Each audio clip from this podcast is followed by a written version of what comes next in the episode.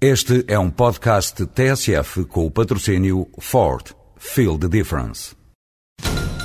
Senhores ouvintes, estamos à espera do verdito. O júri vai comunicar a decisão? Já está. A decisão foi tomada. O Ford S-Max foi considerado o carro do ano de 2007. Ford S-Max. Sinta a diferença. O júri sentiu. Ford. Feel the difference.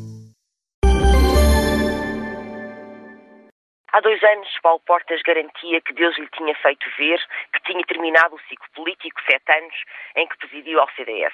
Agora não sabemos se foi Deus que mudou de opinião ou se Paulo Portas já vê por si. Anunciou que voltaria à vida política, anunciou que falaria sobre a liderança do CDS e ontem anunciou que a iria disputar. Denúncia em anúncio, Portas garante que regressou. Mas o seu problema não é voltar.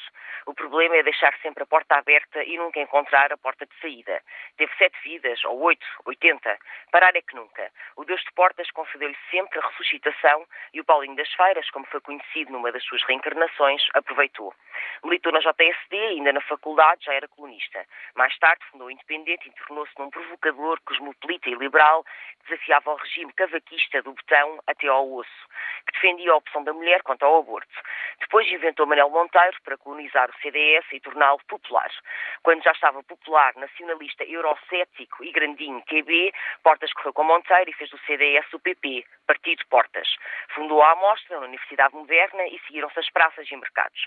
Enquanto deputado, deu a mão aos orçamentos de Guterres e ficou eurocalmo. No governo Durão e depois de Santana, o homem que jurou que nunca seria ministro do mar desempenhou a face de estadista, conservador, com esmero e combateu o aborto com frotas marítimas. Rompeu alianças com Marcelo Rebelo de Sousa, com Santana, mas apoiou a candidatura de Cavaco depois de ter passado anos a ridicularizá-lo no Indi. Em 2005 abandonou o CDS, que não lhe convinha em tempos de maioria socialista, mas apenas para ir ao cinema e demorar mais um bocadinho. Entretanto, e porque a liderança que ficou não foi a que escolheu, foi espatifando o partido mais que pôde. Agora o CDS, a sucumbir, aclama pelo seu retorno. Retorno, entre aspas. A ideia de voltar que Portas queria, tanto é o seu maior trunfo, como é a sua maior falta.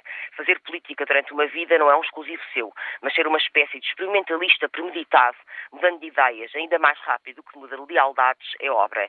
E essa obra foi o que sempre lhe permitiu a sobrevivência, tanto quanto faz de Paulo Portas o maior vira-casaca, ou melhor, ou portista.